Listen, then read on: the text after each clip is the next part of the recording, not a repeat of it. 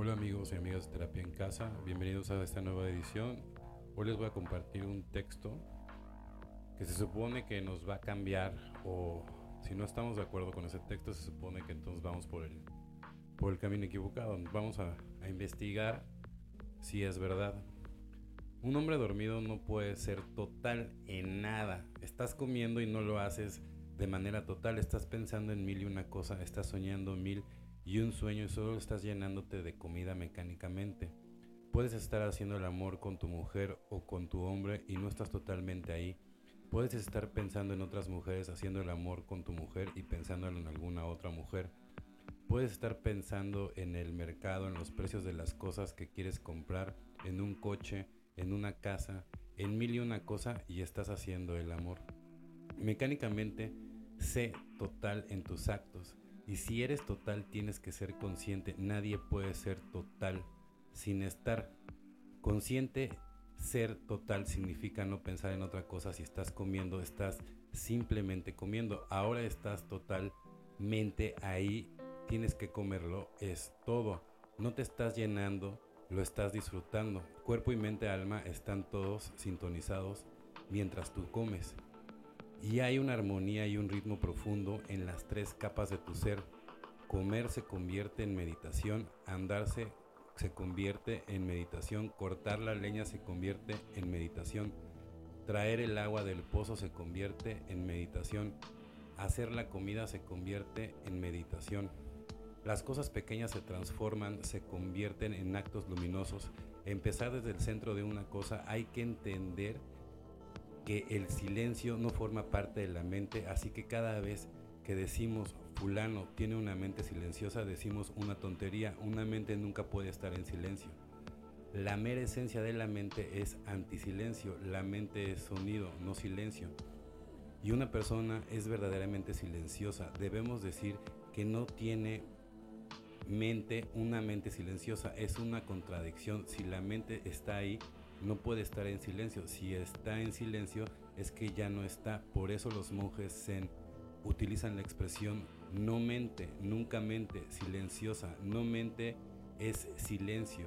Y en el instante en que se llega a la mente dejas de sentir tu cuerpo, porque la mente es el pasaje a través del que se siente el cuerpo. Si no hay mente no puede sentir que eres un cuerpo. El cuerpo desaparece de la conciencia.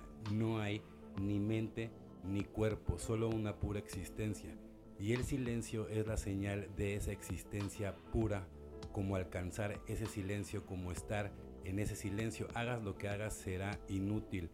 Ese es el mayor problema para el que busca el silencio. Ese es el mayor problema porque hagas lo que hagas no llegarás a ninguna parte porque hacer no es relevante. Puedes sentarte en una postura concreta y eso es hacer. Seguramente habrás visto la postura de Buda puedes sentarte en la postura de Buda. Buda, eso es hacer para lo propio. Buda, esa postura ocurrió, no fue causa de su silencio, fue más bien un subproducto cuando la mente no está, cuando el ser está en completo silencio en el cuerpo.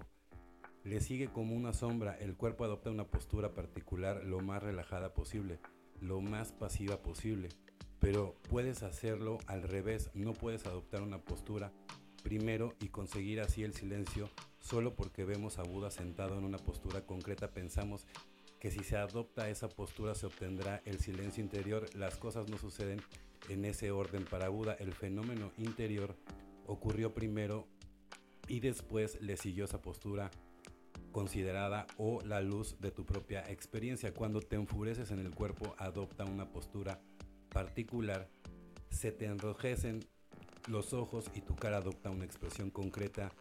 La ira está adentro y el cuerpo la sigue, no solo hacia afuera, también hacia adentro.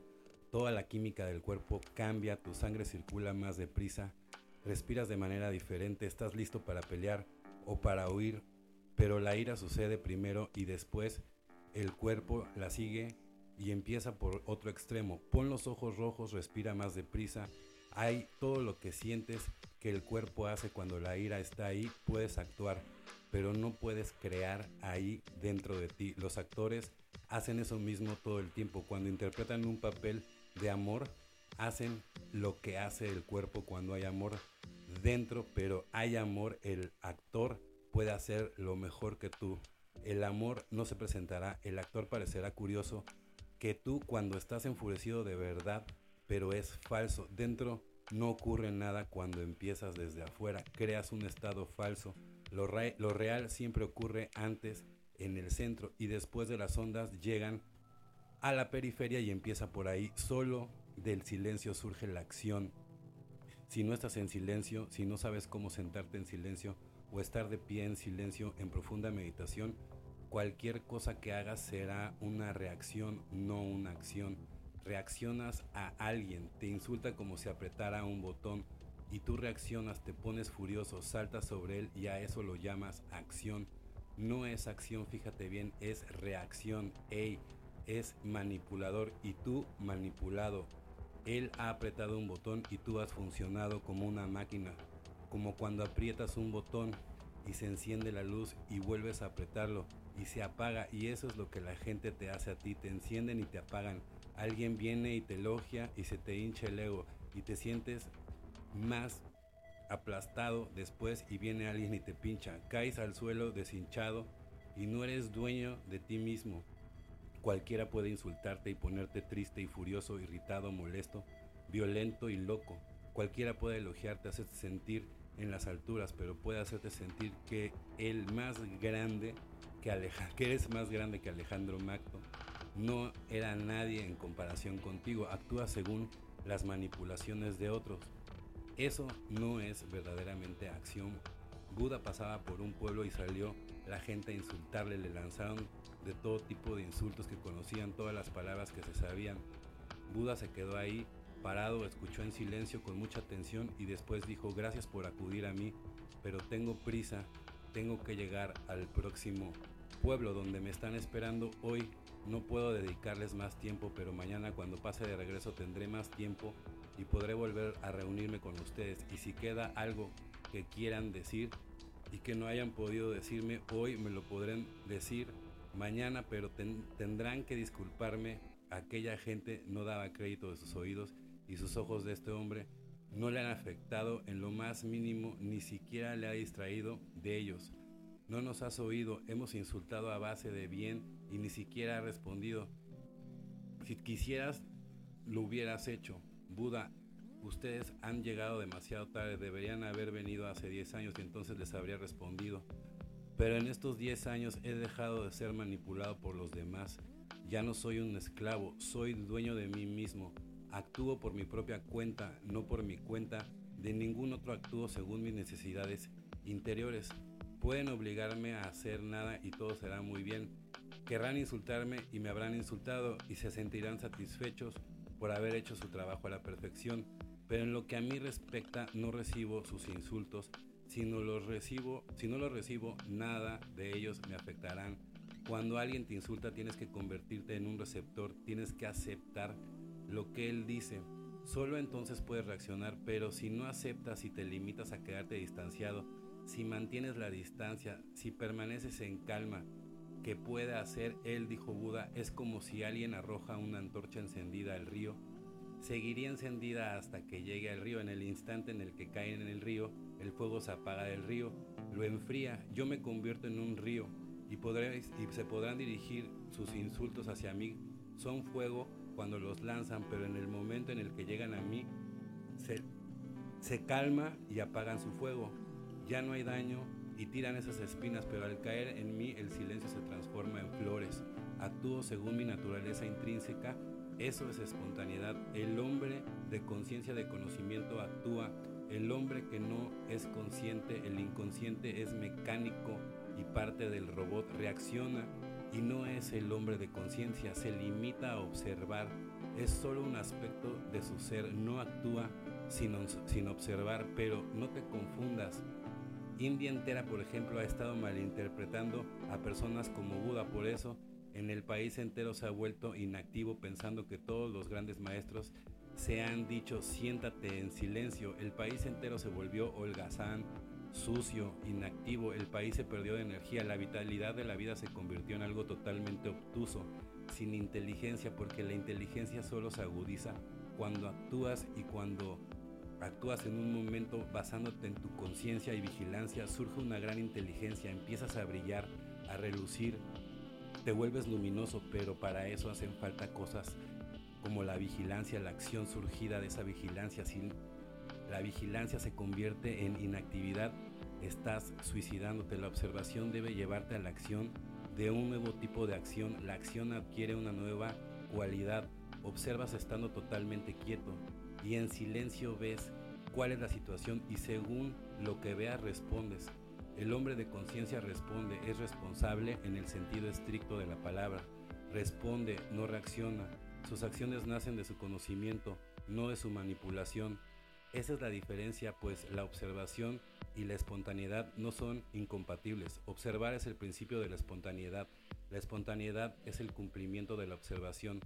El verdadero hombre de conocimiento actúa muchísimo, actúa de manera total, pero actúa en el momento basándose en su conciencia. Es como un espejo. El hombre corriente, el hombre inconsciente, no es como un espejo. Es como una placa fotográfica que a diferencia hay entre un espejo a una, una placa fotográfica, una placa fotográfica después de haberse expuesto ya no sirve y recibe la impresión, queda impresa, retiene la imagen pero no recuerda la imagen, no es realidad, la realidad sigue creciendo, puede salir al jardín y tomar una foto del rosal mañana, la fotografía será la misma, pasado mañana la fotografía seguirá siendo la misma, vuelve a salir y a mirar el rosal y ya no es el mismo, las rosas se han desaparecido, han botado otras nuevas y otras han muerto. Una vida nunca es estática, cambia constantemente, tu mente funciona como una cámara.